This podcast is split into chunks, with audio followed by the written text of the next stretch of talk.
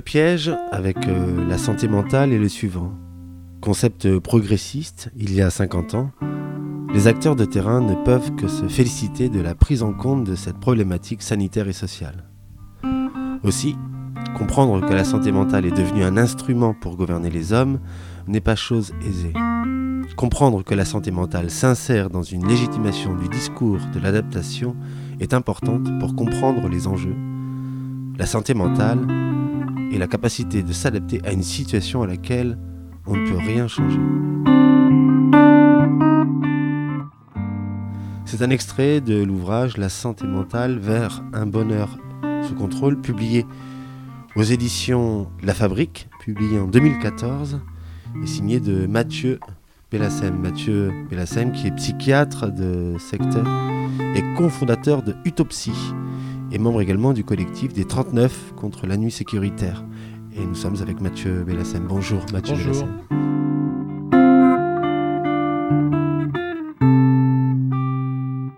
Alors il nous faudra euh, comprendre comment la santé mentale, ou ce que vous avez appelé aussi santé mentalisme, euh, s'articule euh, avec le néolibéralisme. C'est un livre qui cherche à souligner cette alliance récente hein, donc, entre santé mentale et néolibéralisme. Cela dans la continuité de travaux de Foucault, au sens où il a mis à jour le biopolitique, la biopolitique, et que d'une certaine manière, on verra comment le concept de santé mentale euh, eh bien, euh, s'encastre dans la biopolitique, est au service de la biopolitique. Aujourd'hui, dans Santé mentale, vous nous expliquez dans cet ouvrage qu'il faut entendre une fabrique de la subjectivité, un certain type de raisonnement, tel que par exemple euh, la maximalisation de son capital individuel. Vous nous expliquez aussi que c'est un dispositif normatif qui s'appuie notamment sur la figure de l'auto-entrepreneur que la santé mentale serait donc devenue un enjeu finalement dans l'art du gouvernement des conduites. C'est devenu donc euh, un processus de normalisation qui, vise à transformer les rapports des individus, des groupes et de la société dans le sens d'une adaptation euh, à la société contemporaine qui est, elle, dominée évidemment par la logique de la concurrence. Sauf que à l'origine, ce concept de la santé mentale, bah, à l'origine, c'est un concept euh, progressiste. Alors il nous va falloir euh, qu'on essaye de comprendre comment un concept euh, progressiste est devenu euh, un concept aussi apparemment barbare finalement. Et pour ça, vous faites vous de cette histoire, de cette notion de la santé mentale. Et j'aimerais qu'on commence par cette préhistoire. Le, le, titre de votre premier chapitre, Préhistoire du concept de santé mentale. Et vous faites remonter ce concept de santé mentale vous le faites euh, remonter au mouvement euh, d'hygiène mentale du début du XXe siècle, sous l'impulsion d'un psychiatre qui s'appelle Édouard Toulouse. Et euh, ce mouvement de l'hygiène mentale semble avoir pour objectif l'abandon des, pratiques asilaires. De quoi ce concept de santé mentale voudrait se défaire? Et qu'est-ce que c'est que ces pratiques asilaires? Le concept euh, d'hygiène mentale, bon, il vient euh, à la suite euh, de tout un tas de choses, mais pour faire rapide, j'ai fait cette petite histoire, je ne suis pas historien, donc c'est une histoire assez brève et incomplète, mais il me semble qu'il y a des temps assez essentiels.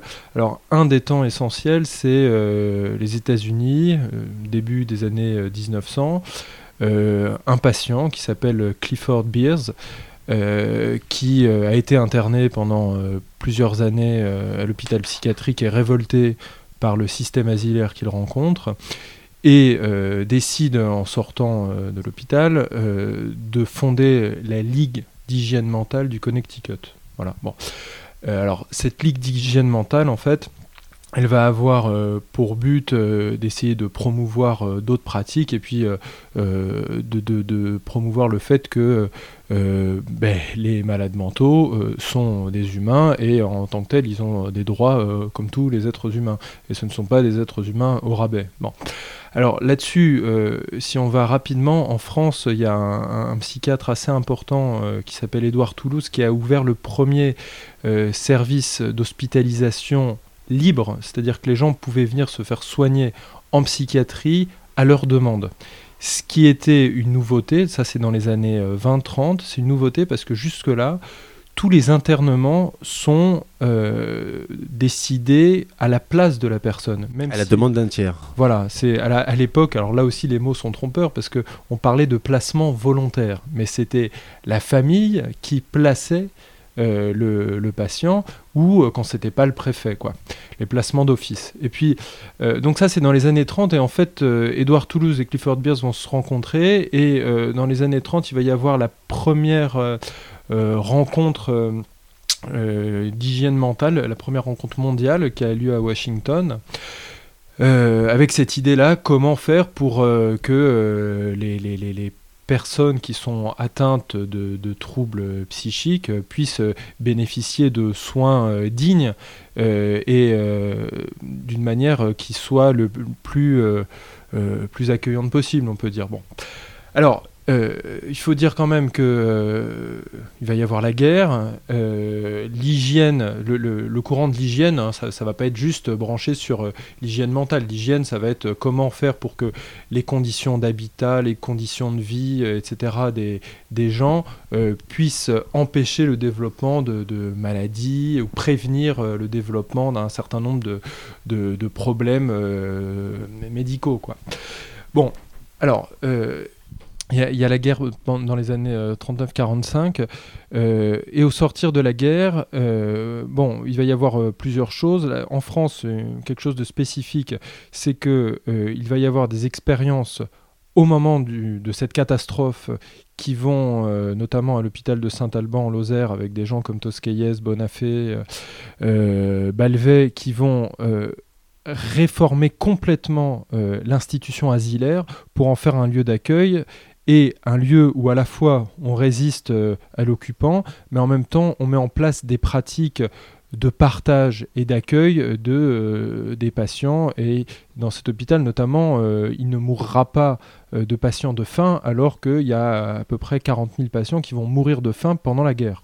C'est quand même quelque chose d'important. Je propose qu'on s'arrête un petit peu justement sur les, les, pratiques qui se sont mises en place, particulièrement à, Saint-Alban, notamment cette mise en place de la, de la responsabilisation des, des, des malades autour de la vie quotidienne c'est qu'il faut se rendre compte que euh, nous sommes effectivement en pleine guerre, donc c'est aussi un lieu de résistance, et que donc d'une certaine manière, il faut qu'il y ait des formes d'autogestion qui se mettent en place. Tout à fait, tout à fait. Alors, euh, ces formes d'autogestion, alors ça, vient sur, euh, ça se crée pas de soi-même non plus. Là aussi, il y a une histoire.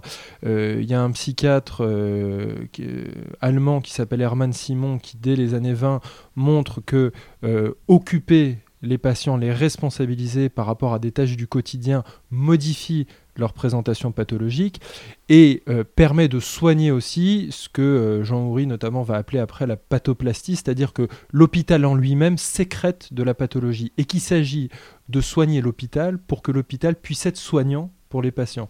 Et donc il y a cette dialectique de à la fois soigner l'organisation d'ensemble, soigner l'institution, pour que l'institution soit soignante pour les patients. Et donc, le, la geste, euh, on peut dire sainte-albanaise et de, François Tosquelles et autres, c'est de dire, voilà, on est là euh, tous ensemble, notre, euh, la principale chose, c'est notre survie, c'est-à-dire comment bouffer et comment pas mourir, et qu'il va falloir donc que chacun puisse se responsabiliser dans un ensemble collectif, même si la personne est, très folle, très lointaine, euh, a pas de contact, elle peut quand même peut-être faire un tout petit quelque chose pour euh, la vie collective. Et à partir de là, on va voir que tout un tas de phénomènes comme l'agitation, comme le gâtisme, comme euh, les régressions très grandes des patients vont plus ou moins céder et vont se transformer en d'autres choses, et notamment des choses beaucoup plus créatives. Est-ce que soigner l'hôpital, c'est aussi ce geste-là de, de, faire tomber le, mur qui sépare l'asile de, de, la cité? Oui, c'est faire à la fois tomber le mur euh, réel, mais c'est aussi surtout faire tomber le mur en nous.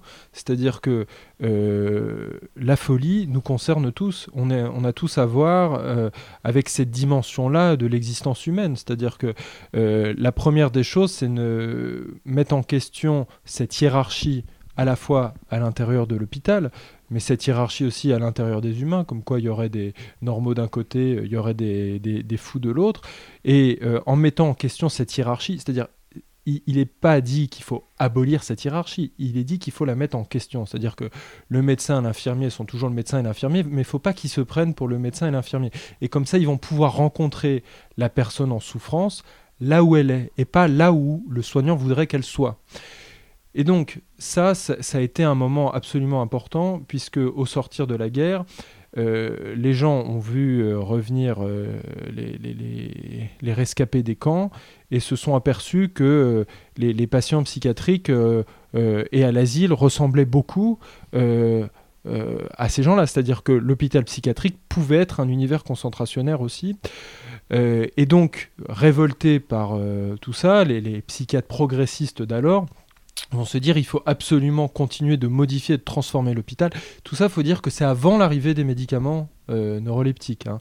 L'arrivée des médicaments, c'est en 52. Et la modification de l'ambiance des hôpitaux qui a concouru à soigner euh, les patients, c'est avant, c'est pendant la guerre. Et puis il y a aussi le, la, la, la, psychanalyse qui commence aussi à être de plus en plus présente, à remuer.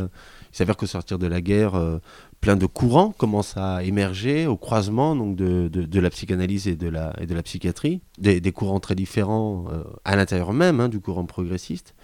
Et, euh, j'aimerais qu'on s'arrête sur un de ces courants, euh, celui, disons, fondé par Jean Houry, qui, qui préface donc cet ouvrage, qui est ce courant, disons, de, de la psychothérapie institutionnelle, en tout cas c'est comme mmh. ça qu'il est appelé. Qu'est-ce qu'il faut entendre par le mot là d'institution? Comment Alors, ils ont choisi le mot d'institution. Alors à l'époque, euh, c'est Coquelin et Daumaison dans un article qui, qui, crée ce mot de psychothérapie institutionnelle. Ils choisissent le mot institution parce que il y a énormément, il y a une polysémie dans le terme d'institution euh, majeure. Alors la sociologie, c'est la science des institutions, hein. euh, mais eux, ils vont choisir le mot d'institution dans un sens bien particulier. L'institution est un espace, on peut dire psychique, qui permet d'accueillir la singularité et notamment euh, les, processus inconscients à l'œuvre chez toute personne. Et donc, il s'agit de, dans l'espace de, ils font une distinction entre ce qui est de l'établissement et de l'institution. L'établissement, on peut dire, c'est l'hôpital psychiatrique comme on peut se le représenter, le service psychiatrique avec ses murs, sa hiérarchie, etc. Il s'agit de mettre en place à l'intérieur de ce cadre un autre cadre qui subvertit euh, ce premier euh, cadre euh, rigide pour permettre de s'ouvrir à la relation aux patients psychotiques, aux, patients les plus fragiles.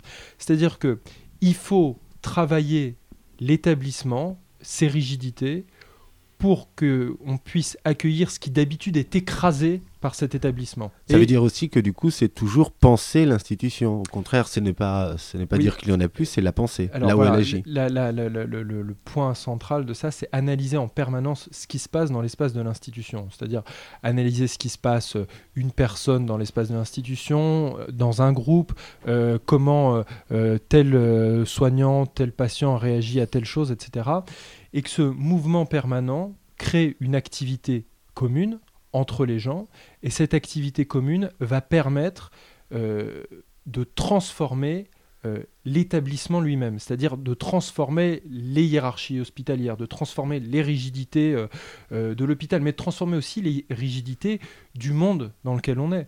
Et c'est-à-dire que ça, le fondement, on peut dire, de la psychothérapie institutionnelle et du désaliénisme, c'est-à-dire qui lutte contre l'aliénisme. Le désaliénisme, c'est quoi? C'est faire que la cité puisse être accueillante pour les personnes les plus en marge et les plus fragiles.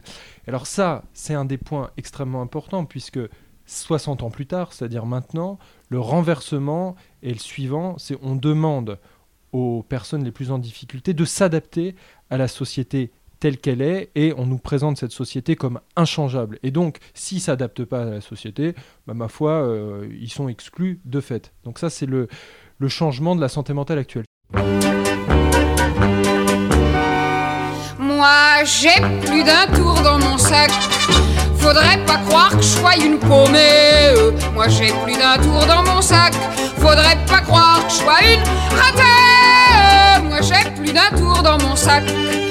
Mais le seul ennui, vous voyez, c'est que je l'ai, c'est que je l'ai, c'est que je l'ai perdu, mon sac.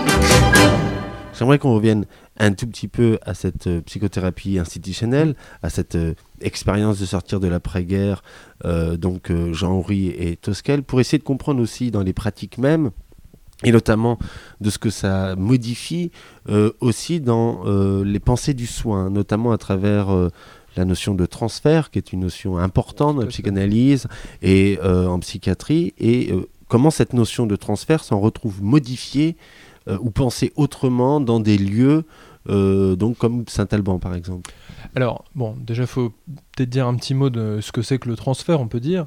Euh, Sigmund Freud a, inventé ce, ce, concept à partir d'une constatation en écoutant les patients que euh, les patients vont projeter tout un tas de choses de leur vie, de leur histoire sur euh, le thérapeute, le psychanalyste, le psychiatre ou ce que vous voulez, et que c'est à partir de ces projections-là qu'on va pouvoir travailler, c'est-à-dire euh, essayer de penser un autre avenir possible pour la personne. Ce que remarquent les personnes qui travaillent dans les hôpitaux psychiatriques, c'est que pour les patients, notamment les personnes schizophrènes, les personnes psychotiques, euh, les manifestations transférentielles sont beaucoup plus complexes et compliquées que ça. C'est-à-dire que comme leur psyché est beaucoup plus éclatée, eh bien les relations transférentielles vont elles-mêmes être éclatées. C'est-à-dire qu'elles ne vont pas se centrer sur une personne, mais elles vont se centrer sur... Elles vont pas se centrer en fait. Elles vont être sur un petit bout de, cette personne-là, sur un petit bout d'une autre personne, sur euh, euh, telle chose, etc.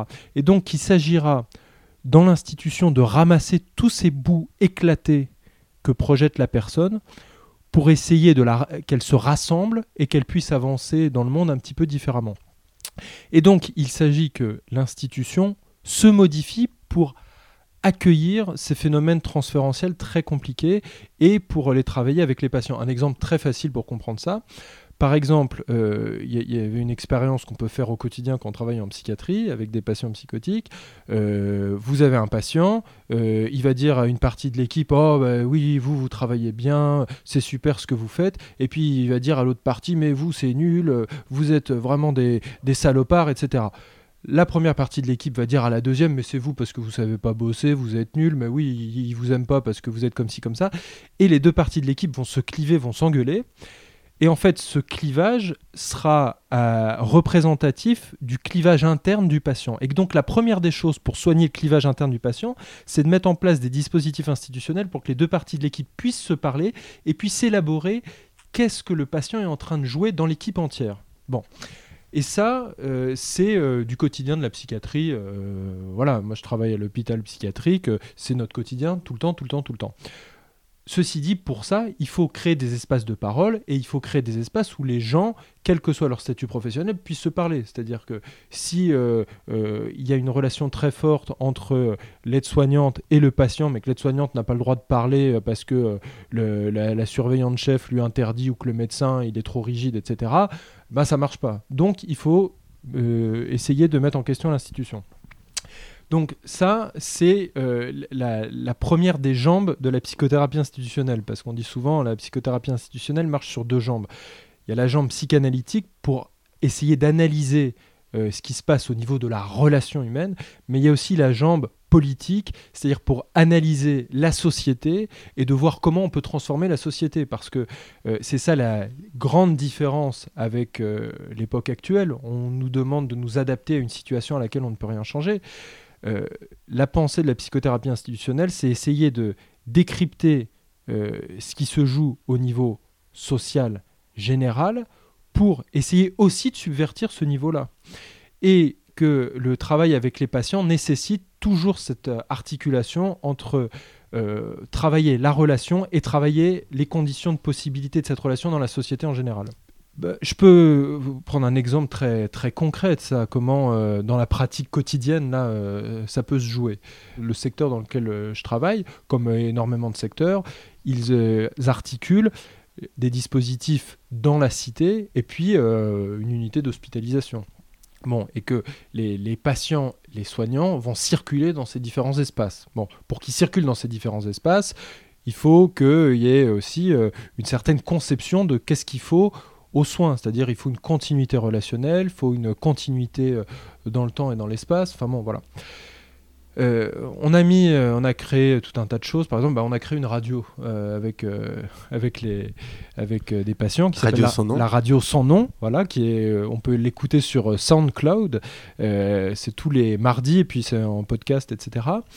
ce dispositif de radio, c'est pour faire quoi? C'est à la fois pour que les gens puissent se parler, mais aussi pour que les, les, les, personnes qui gravitent dans le milieu des soins puissent intervenir dans la société. C'est-à-dire que ça soit eux qui aillent euh, agir, euh, qui aillent demander, euh, bah, aillent interviewer Tartampion, aillent interviewer le maire, aillent interviewer je sais pas qui, et qui puissent reprendre ce qui se passe au niveau de la société pour eux. Quoi. Alors que d'habitude, ils sont exclus du champ de la parole, du champ de l'action, etc.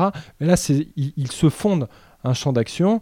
Et à partir de là, ça va créer tout un tas de rencontres. Alors à partir de là, on, va rencontrer des associations, on va rencontrer d'autres radios, on va rencontrer euh, des étudiants dans des facs. Et toutes ces rencontres, ça va modifier à la fois le lien qu'on a entre nous, mais ça va modifier le lien que les gens ont avec euh, la société en général. Voilà. Et ça, c'est pas euh, la néo-société, c'est justement travailler à l'intérieur de la société. Mathieu euh, Bellassem, qu'est-ce qui se passe en Italie sur la période comme ça qui va de, l'après-guerre jusque peut-être au milieu des années 70 Qu'est-ce qui se passe en Italie? Qu'est-ce que c'est que cette psychiatrie démocratique qui a lieu en Italie? Alors, la, psychiatrie démocratique, donc ça va être un, courant qui va être la figure de proue, on peut dire, c'est Basalia, qui est un psychiatre euh, qui justement, lui, c'est un militant politique aussi, hein, euh, et il va dire voilà, il faut porter les contradictions qu'il y a à l'intérieur de la psychiatrie, il faut les porter sur le champ social en général. Ça veut dire quoi? Ça veut dire qu'au fond, euh, les patients psychiatriques, ce qu'on peut voir d'abord et avant tout, c'est la misère humaine qu'il y a dans les asiles. Et donc, il faut être radical avec le système asilaire, il faut le détruire. Bon ce qui n'était pas du tout euh, la, position des gens de la psychothérapie institutionnelle, qui était justement partir de euh, l'asile pour le transformer et pour le subvertir et pour en faire quelque chose d'autre. Voilà. Euh, mais Basalia, il y a une loi, notamment la loi 180, qui va fermer quasiment du jour au lendemain les hôpitaux psychiatriques. Bon, et donc lui, il va notamment se, il va créer dans la cité les centres de santé mentale. Euh, ça va être le mot. Hein. Alors faut dire quand même que le mot de santé mentale va arriver euh, dans les années 50-60 avec cette idée quand même de, de lutter contre la ségrégation qui a cours euh, dans les systèmes asilaires. Alors moi je fais la distinction quand même entre ce qui est de l'asile et ce qui est le système asilaire. C'est-à-dire que qu'il y ait des lieux d'asile, c'est-à-dire des lieux de refuge pour les personnes qui en aient besoin, bah, c'est important le droit d'asile. C'est d'autant plus euh, à l'heure actuelle, on entend des, discours, des, saloperies. Euh, par contre, ce qui est problématique dans l'asile, c'est quand il y a dans son sein un système asilaire, un système disciplinaire, un système de ségrégation, un système d'exclusion. Voilà. Il faut bien faire cette distinction-là. Et, je pense que euh, Basalia, lui, partait de ce postulat-là, de dire on ne peut pas réformer l'asile parce qu'il y a trop de systèmes asilaires à l'intérieur. Bon. Euh, ce qui n'était pas exactement euh, euh, ce qu'avait fait une partie des Français avant 68, quoi, des, sorties de la guerre. Quoi.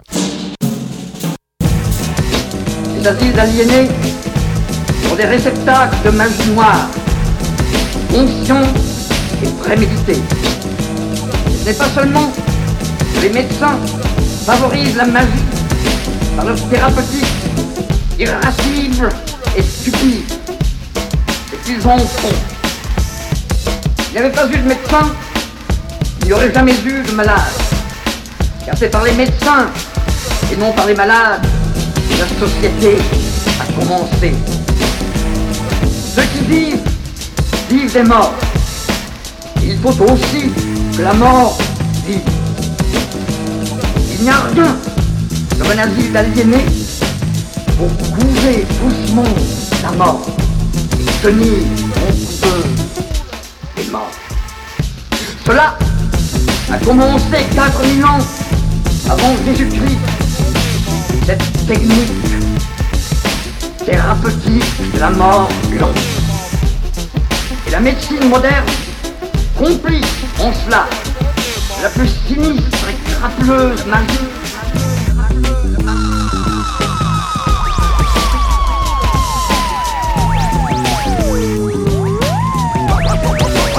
J'aimerais que là on s'arrête euh, sur euh, le, le rôle de la classification internationale des, maladies. Euh, Qu'est-ce que c'est que cette classification internationale? Et comment elle va se mettre à augmenter euh, le nombre de, troubles. Il y a tout un mouvement actuel qui s'appelle euh, Stop DSM. Euh, donc le DSM, c'est le, manuel diagnostic statistique qui a été mis en place dès les années 50 euh, pour essayer de classifier les pathologies psychiatriques, les troubles mentaux. L'OMS a mis en place une autre classification de toutes les maladies qui s'appelle la classification internationale des maladies, la CIM.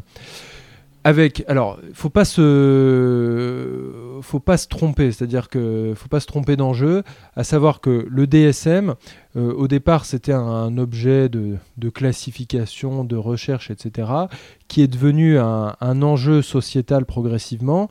Euh, au départ, notamment, ça a été une classification qui a été fondée par des psychanalystes américains, il faut le dire, euh, qui- a servi notamment les assurances, parce que quand vous avez tel euh, euh, diagnostic, eh ben, vous êtes remboursé de votre prise en charge, etc. ou pas. Bon. Et puis au fur et à mesure, c'est devenu, probablement par une grande paresse intellectuelle et puis par des enjeux de pouvoir assez compliqués à expliquer en deux secondes, euh, c'est devenu un enjeu de structuration du savoir. C'est-à-dire que euh, le DSM, euh, c'était de dire, bah voilà, on va pouvoir enfin tous les psys du monde entier parler tous de la même chose puisqu'on aura les mêmes mots et on aura la même classification. Donc, par exemple, tout le monde saura ce que c'est qu'une dépression puisque est considérée comme déprimée toute personne qui a tel critère, tel critère, tel critère, tel critère. Bon. Alors ça, il y a DSM1, DSM2, DSM3, puis DSM4 et là maintenant DSM5. Et alors, au fur et à mesure, il va y avoir une inflation des catégories euh, diagnostiques, alors sous la pression d'un certain nombre de lobbies, de lobbies pharmaceutiques, de lobbies de psy, de tout un tas de choses. Alors ça en vient euh, à ce point caricatural que par exemple, dans le dernier DSM 5 est considéré comme un deuil pathologique, euh, une tristesse qui se prolonge, euh, je crois, quelques semaines après la mort d'un proche. Donc si vous êtes triste parce que vous avez perdu votre père et votre mère plus de, mettons, deux semaines ou deux mois, je sais plus, eh bien, vous êtes considéré comme deuil pathologique, donc déprimé, donc traitement médicamenteux qui va avec. Bon. Et en fait, euh, le DSM marche avec une modification des seuils d'inclusion des pathologies. Par exemple, il dit que 20 à 25% de la population aura un jour un trouble de santé mentale. Mais si par exemple on déclare que euh, est considéré comme un trouble de santé mentale le fait d'avoir une insomnie une fois et de consulter son généraliste pour ça, 99% de la population aura un jour un trouble de santé mentale. Voyez? Et du coup, d'abaisser les seuils, ça permet d'augmenter le nombre de personnes euh, qui auraient besoin de soins et d'accompagnement, mais ça permet du coup de légitimer ce que c'est que les problèmes de santé mentale et du coup euh, de légitimer l'intervention des acteurs.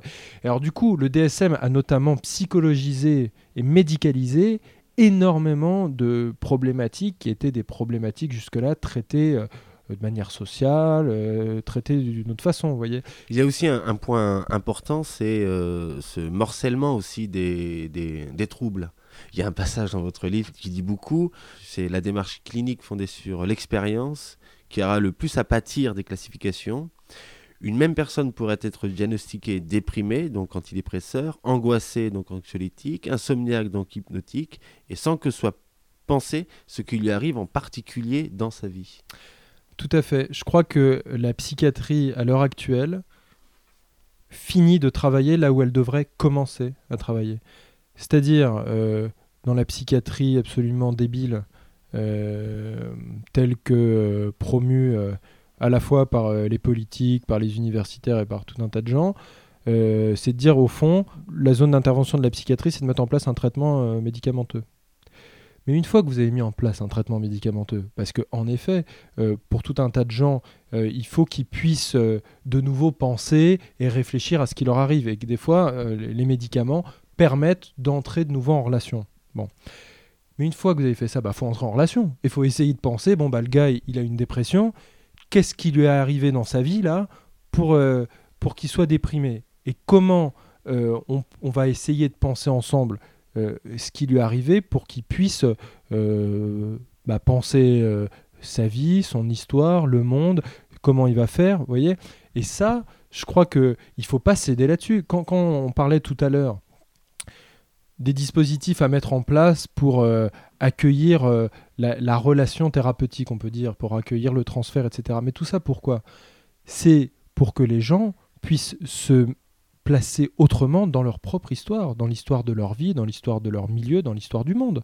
Voyez? Et euh, je crois que c'est d'une paresse absolue. Moi, je vois énormément de patients.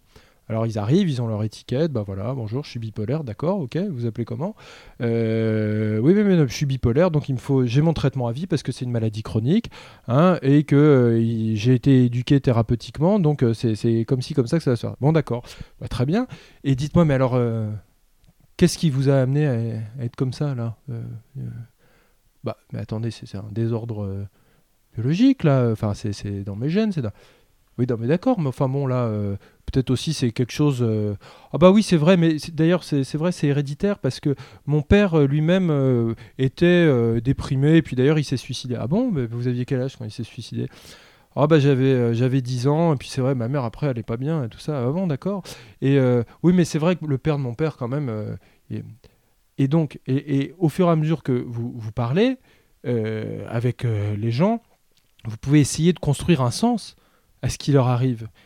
Mais le médicament ne construit pas de sens à l'existence. Le, le, sens à construire, on le construit dans la relation. Or, une psychiatrie qui se passe de la relation, c'est euh, comment dire euh, quelque chose de pas méchant. Euh, je, dirais c'est, c'est de la médecine vétérinaire. C'est très méchant pour les vétérinaires parce que j'aime bien les vétérinaires parce que les animaux ça met en ça met en prise avec un certain nombre de choses. Mais vous voyez, c'est, c'est se passer de la relation, c'est d'une c'est d'une absolue connerie, quoi. Vous parlez par exemple de traitement industriel de la souffrance psychique. Je crois que le traitement industriel, c'est se passer de la relation. Alors oui, et puis, et puis surtout, ça légitime un certain nombre de problématiques politiques. Par exemple, dans le DSM, vous avez euh, euh, tout un tas de catégories autour des risques psychosociaux, autour des, du, du burn-out, etc. Mais il n'y a pas de trouble du management. Vous voyez? C'est-à-dire qu'on va individualiser des problématiques politique, c'est-à-dire le management euh, qui tue euh, les gens qui font qu'ils se suicident sur leur lieu de travail, ça, ça va pas être dans le DSM. Euh, et du coup, on va dire, bah oui, non, mais c'est à l'individu de mettre en place des dispositifs pour supporter le management terrible qu'il y a dans un certain nombre d'entreprises. Oui, c'est ça, cette déconnexion entre le, symptôme et le, contexte politique dans lequel il, bah, existe. Exactement. Donc, un, un gars qui euh, est en souffrance au travail, la première des choses, c'est de l'envoyer au syndicat quand le syndicat n'est pas complètement déjà déprimé, etc. C'est faire un boulot politique. C'est pas de lui prescrire un antidépresseur. Je veux dire, euh, euh, pourquoi pas lui prescrire un antidépresseur, mais alors après? C'est-à-dire qu'il faut d'abord voir la folie du monde euh, et pas se contenter de voir euh, la, folie ou la, souffrance de la personne. justement, il nous faut y venir parce que cette médicalisation comme ça de, de, la société, euh, évidemment, elle crée énormément de, de, pathologies et donc elle crée énormément d'anormaux d'une certaine manière. Et il va y avoir d'un seul coup, au tournant de la fin des années 90 et début des années 2000, euh, vous expliquez qu'il y a finalement ce tournant où d'un seul coup la santé euh, mentale devient une priorité de, santé publique. C'est-à-dire que on s'aperçoit de cette inflation euh, volontaire et en même temps de fait, vu qu'il y a une, tentative de normalisation, il y a forcément du coup toutes ces pathologies qui apparaissent. Et donc ça devient comme ça une priorité de santé publique au tournant des années 2000. Oui, tout à fait. Euh, L'Organisation mondiale de la santé fait de la santé mentale une priorité euh, et fait de 2000 ou 2001 l'année mondiale de la santé mentale. Euh, donc avec l'idée, alors là aussi, le terme de santé mentale, il est encore lié, on peut dire, à comment faire pour que lutter contre la ségrégation qu'il y a dans un certain nombre de pratiques psychiatriques de par le monde, etc. Bon, mais euh, dans les pays développés, il va y avoir euh, progressivement, les gouvernants vont s'en saisir. Par exemple, en 2005, il y a l'Union européenne qui édite un livret vert qui s'appelle Améliorer la santé mentale de la population, deux points, euh, un objectif stratégique pour l'Union européenne. Ça, ça veut dire quoi? Ça veut dire que la santé mentale de ce terreau, on peut dire, psychiatrique progressiste, s'est déterritorialisée progressivement au cours des 50 ans qui sont passés de son origine psychiatrique pour se reterritorialiser sur euh, un, champ économique. Pourquoi c'est important pour l'Union européenne euh, d'avoir une population en bonne santé mentale? Parce que c'est de- 2005, c'est le moment de la, de la stratégie de Lisbonne. C'est le moment où on a voté non, mais finalement c'est quand même oui. Bon. Euh, dans ce moment-là, euh, il faut montrer que l'Union européenne est un bon espace d'investissement pour euh, les, investisseurs, les capitaux, etc. Et donc, il va falloir rénover les indicateurs de développement économique, par exemple le produit intérieur brut, et dans ces indicateurs, mettre un certain nombre de choses qui ont trait à la qualité de vie, au bien-être, etc. Tant et si bien que euh, vous allez avoir euh, en 2008 en France, hein, euh, Sarkozy va mettre en place la, commission Zen-Stiglitz-Fitoussi sur la mesure de performance du progrès social, enfin je ne sais plus l'intitulé exact, qui va dire voilà, il faut rénover l'indicateur PIB, prendre en compte la qualité de vie, etc. Et donc ils vont demander un rapport à la secrétaire d'État à l'économie numérique qui va s'appeler la santé mentale, l'affaire de tous, en disant il y a trois santé mentales, la mauvaise santé mentale, donc ça c'est la psychiatrie, c'est beurre qu'on n'en parle pas. Euh, il y a la santé mentale, on peut dire borderline, c'est-à-dire tout ce qui est les risques psychosociaux, c'est-à-dire les gens qui se balancent euh, du haut des immeubles d'Orange et pas de France Télécom, j'insiste, euh, et les, les- les- la, dépression, etc., ces- toutes ces choses-là. Et une troisième santé mentale, la santé mentale positive. Et alors, là aussi, je crois qu'il faut absolument insister sur la force du retournement des mots et sur le fait que il est très difficile de lutter contre des mots positifs. Qui peut être contre la qualité de vie? Qui peut être contre le bien-être? Qui peut être contre toutes ces entités positives, l'empowerment, restaurer la capacité d'agir? Qui peut être contre la déstigmatisation voyez? Sauf que ces mots, sous couvert euh, d'être des mots gentils, euh, vont se retourner contre les pratiques émancipatrices pour à la fois les formater, mais surtout pour augmenter et la ségrégation et la norme euh, de concurrence euh, actuelle. Si on revient juste en arrière sur cette dimension du passage de l'hygiène mentale à la santé mentale, en 48, l'Organisation mondiale de la santé définit ce que c'est la santé. Jusque-là, il y a des définitions faites par des philosophes, par des médecins. Par exemple, euh, la santé se définit dans le silence des organes, c'est-à-dire qu'on peut la définir que négativement, la santé. C'est au moment où on la perd que on voit ce que c'est. Euh, Canguilhem qui dit que la santé, euh, c'est le luxe de tomber malade et s'en relever, et qu'au fond, euh, la maladie est une expérience à traverser. Bon. En 48, l'OMS va dire la santé est un état de complet bien-être physique, mental et social et ne réside pas seulement en l'absence de maladie d'infirmité. Le mot très important dans cette définition, c'est l'état de complet bien-être. C'est-à-dire que que dans une définition, il y ait une norme positive, euh, c'est un problème. Pourquoi? Qui est dans un état de complet bien-être? À l'heure actuelle Est-ce que vous, est-ce que moi, on est dans un état de complet bien-être? Voilà quelques extraits de l'évolution de, la santé mentale, comme vous l'avez rappelé. Effectivement, l'OMS 1948, la santé est un état complet de bien-être physique, mental et social. Elle ne réside pas seulement dans l'absence de maladie ou l'invalidité. Euh, une nouvelle norme est donc créée, hein, qui est l'état complet de, bien-être. Ensuite, euh, plus tard, euh, encore une fois, nouvelle définition de l'OMS, la santé mentale est un état de bien-être dans lequel une personne peut se réaliser, surmonter les tensions normales de la vie, accomplir un travail productif et contribuer à la vie de sa communauté. Dans ce sens positif, la santé mentale est le fondement du bien-être d'un individu et du bon fonctionnement d'une communauté. Et puis encore plus loin, euh, un autre un autre, euh, une autre définition, une personne en bonne santé mentale est donc quelqu'un qui se sent suffisamment en confiance pour s'adapter à une situation à laquelle elle ne peut rien euh, changer. Ça, c'est encore un autre euh, rapport de, de l'OMS. On voit que la santé mentale est condition indispensable aussi. par ailleurs, l'Europe dit condition indispensable pour une Europe viable, socialement responsable et productive. Tout à fait. La, santé mentale, alors c'est une complexification, on peut dire, de ce qu'est la biopolitique. Hein. Euh, cette, euh, ce gouvernement sur les corps, c'est aussi un gouvernement sur les âmes. Et la santé mentale, ça permet de rentrer dans les âmes. Et par exemple, euh, il faut que vous maximalisiez votre capital santé mentale, comme il faut que vous mangiez 5 fruits et légumes par jour pour pas mourir le lendemain d'un cancer.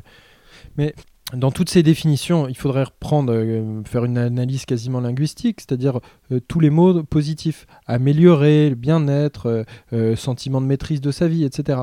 Quand vous lisez ces définitions, vous n'arrivez pas à percevoir d'emblée quel est le problème. C'est ça le, grand, le grand problème, on peut dire, pour penser, parce qu'il va falloir en passer par toute une déconstruction de ces mots positifs, par exemple. Un exemple très concret qui nous a concerné en 2011 quand il y a eu la réforme des hospitalisations sous contrainte. L'intitulé euh, dans le projet de loi, il y avait voilà cette loi est là pour favoriser l'accès aux soins et la continuité des soins. Sauf que ce mot soin, qui est un mot noble, et puis accès aux soins, continuité des soins, c'était les deux mots importants qui ont fondé le secteur psychiatrique. Bon. Eh ben, sauf que le mot soin, n'était plus ce qu'on entendait auparavant par le mot soin. Le mot soin, en fait, voulait dire la contrainte, c'est favoriser l'accès à la contrainte et la continuité de la contrainte. Donc si vous ne faites pas une analyse euh, déconstructrice de euh, toutes ces choses-là, de toutes ces normes, vous n'arrivez pas à penser. Et, enfin, moi, c'est pour ça aussi d'où part euh, ce travail et ce livre, parce que je n'arrivais pas à penser la différence entre ce qui était écrit, avec des mots comme ça très, très gentils, etc., et comment dans les pratiques ça renforçait la ségrégation. Alors un exemple de ça, caricatural.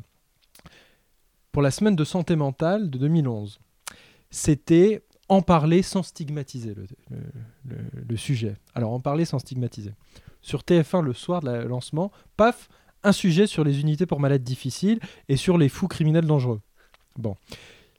Je, relis ces, ces, deux choses-là parce que la déstigmatisation ne concerne que les patients qui se plient aux normes auxquelles on veut les faire plier, c'est-à-dire euh, les bons patients qui prennent bien leur traitement, qui euh, sont, euh, on peut dire, des acteurs de leur maladie et donc des acteurs de leur vie, qui sont vraiment des usagers au sein du dispositif, là, pas de problème, on va les déstigmatiser.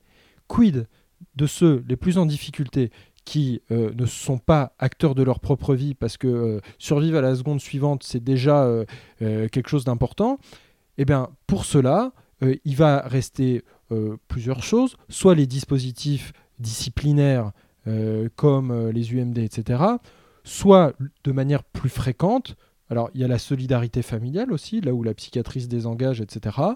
Et le dernier, c'est l'abandon, pur et simple, la rue, la prison, et surtout un nombre de morts, de suicidés, de disparus et de gens qui s'invisibilisent énorme.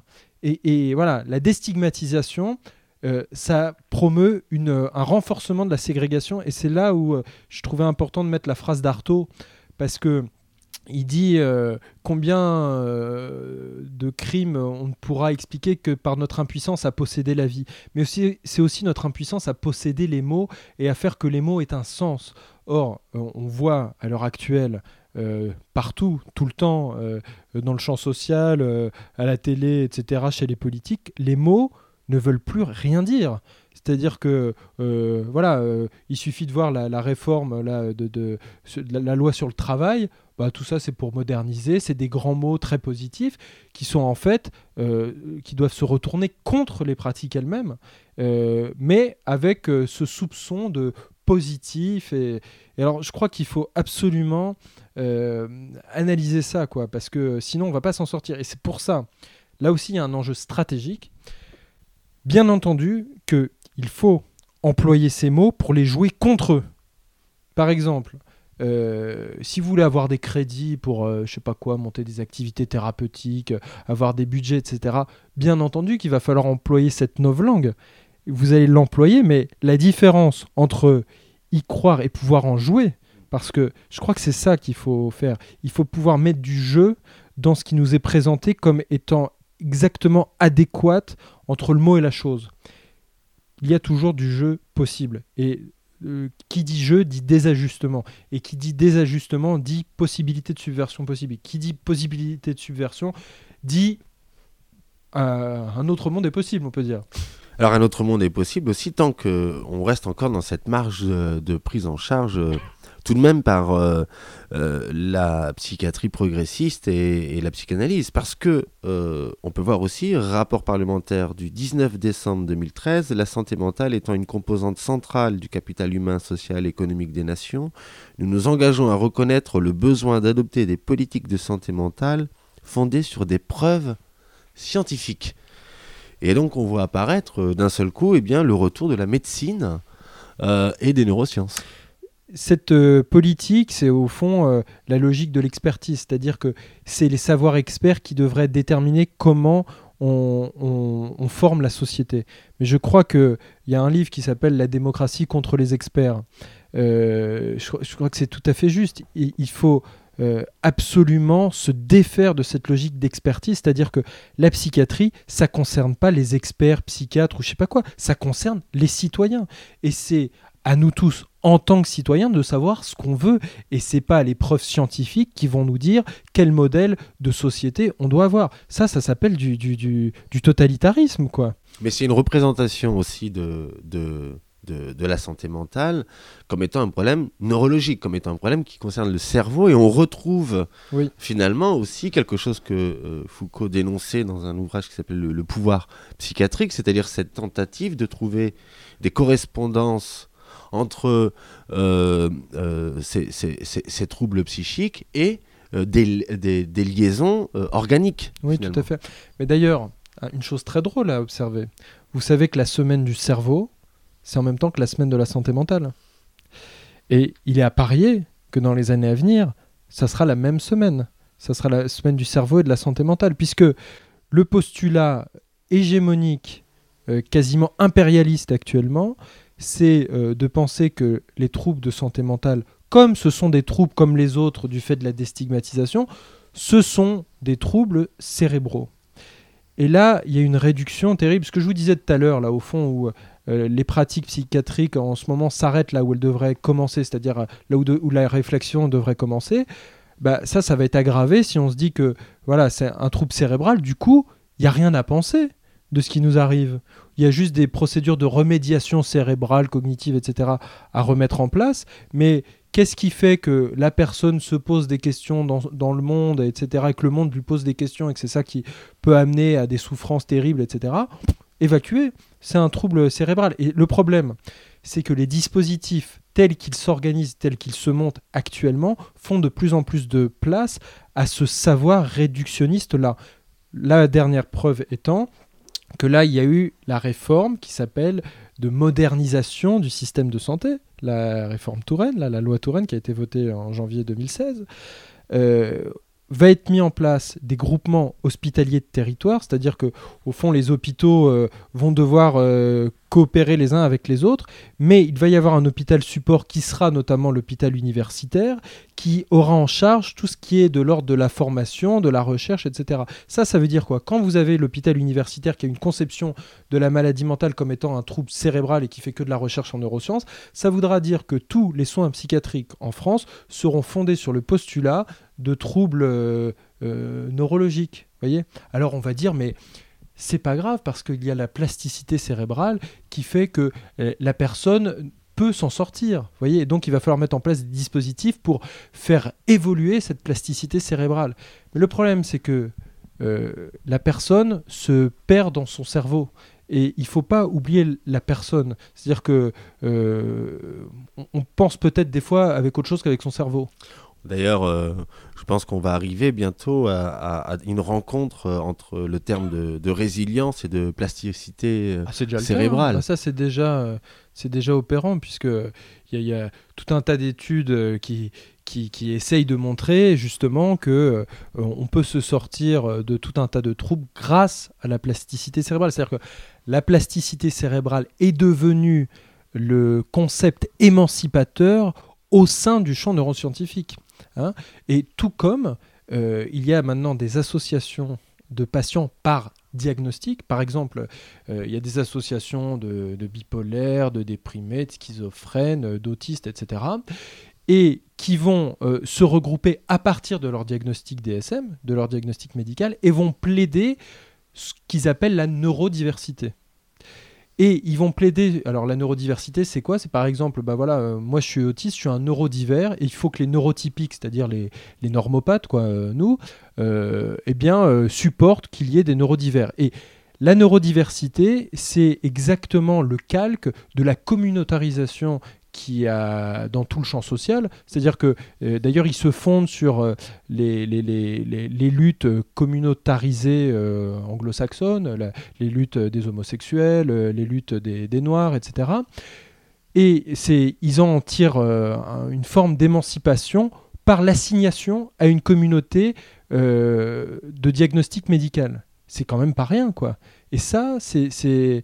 bon, on peut dire pourquoi pas, euh, pourquoi pas. Mais le, problème, c'est que ça fait fi, on peut dire, d'une certaine spécificité euh, peut-être euh, française. C'est-à-dire la, question de l'universalité, par exemple, le fait que dans un hôpital psychiatrique, dans un secteur psychiatrique, quelle que soit votre pathologie, vous êtes accueilli.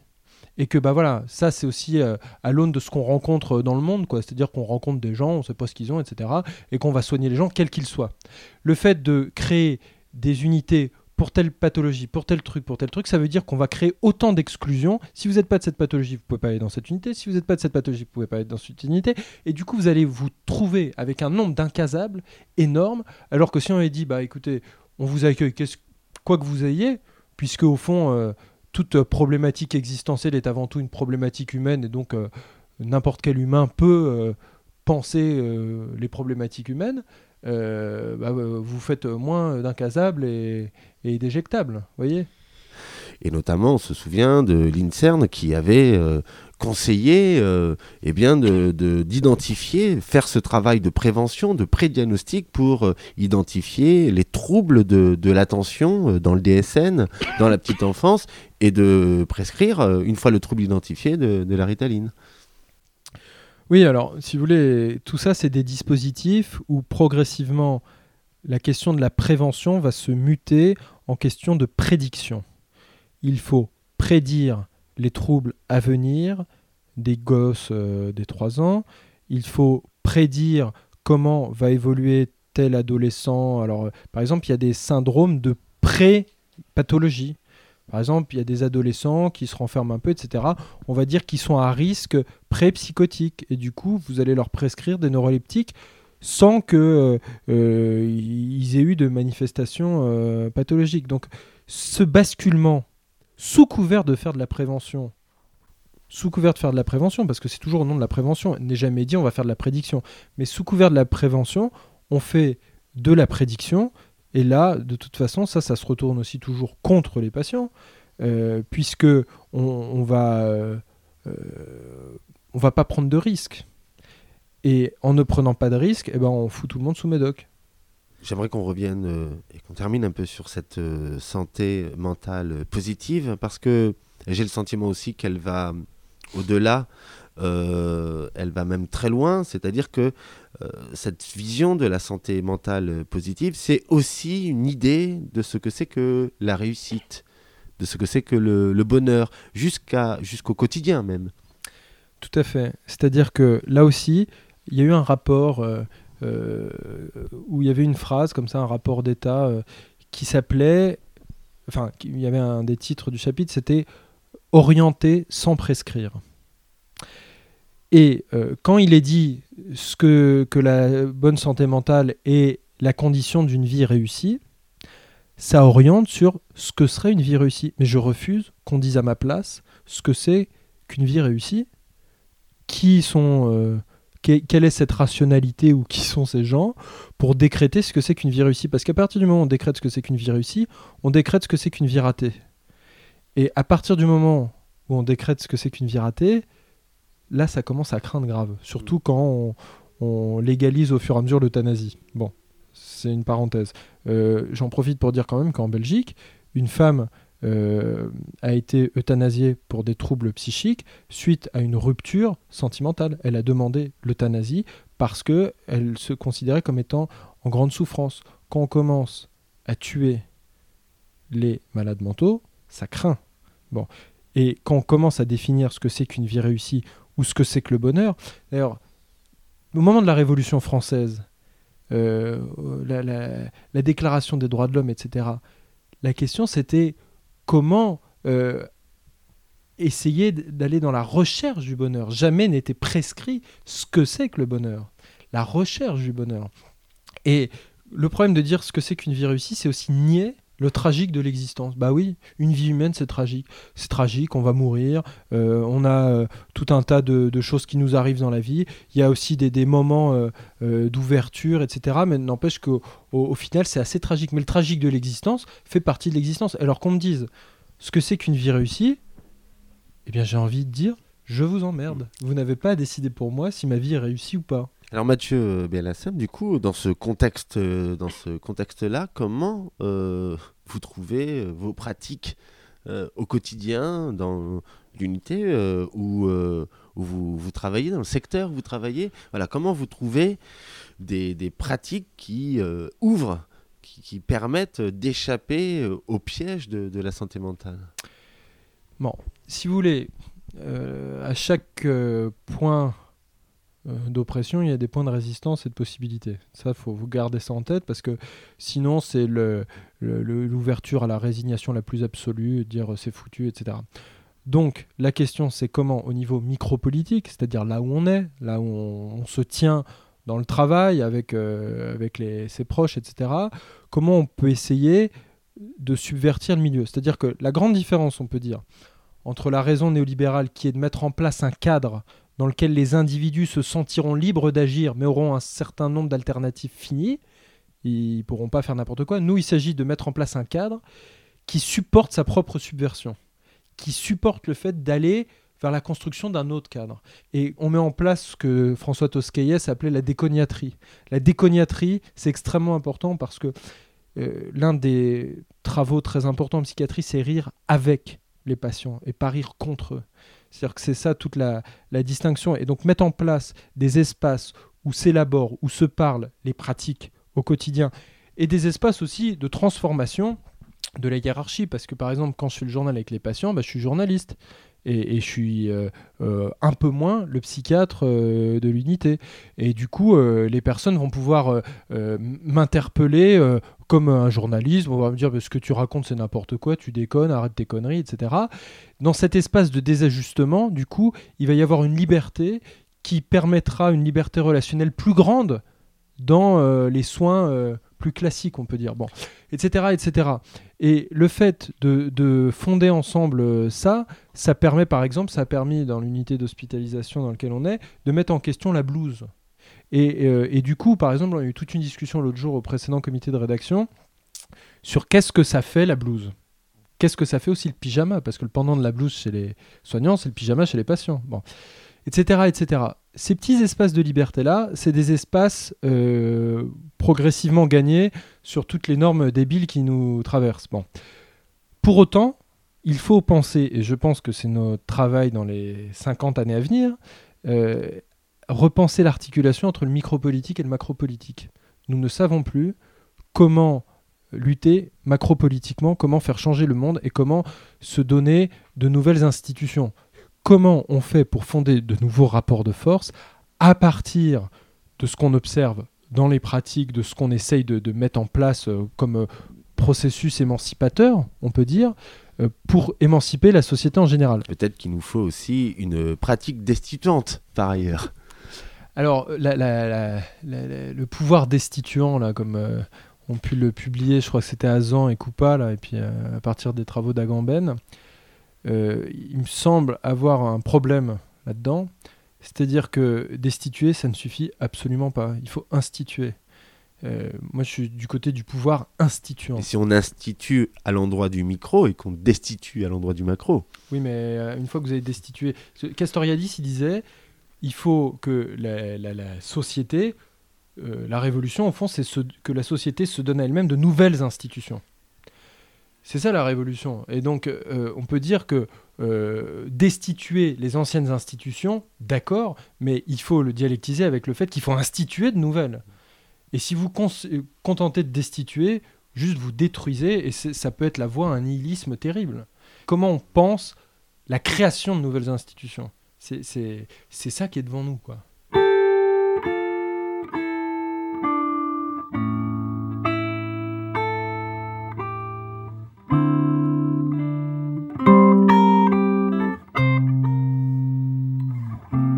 Merci beaucoup, euh, Mathieu Merci. Bellassem. Je rappelle, c'est votre ouvrage, La santé mentale, faire un bonheur sous contrôle aux éditions La Fabrique, et puis surtout aussi cette, cette association, hein, crois qu'il y a un site internet, c'est utopsy.fr. Voilà, et puis le, le- le collectif des 39 contre la nuit sécuritaire. Je ne sais pas si ce collectif existe toujours, ou s'il est toujours oui, oui, actif. tout à fait. Voilà. Merci beaucoup, euh, Mathieu Merci.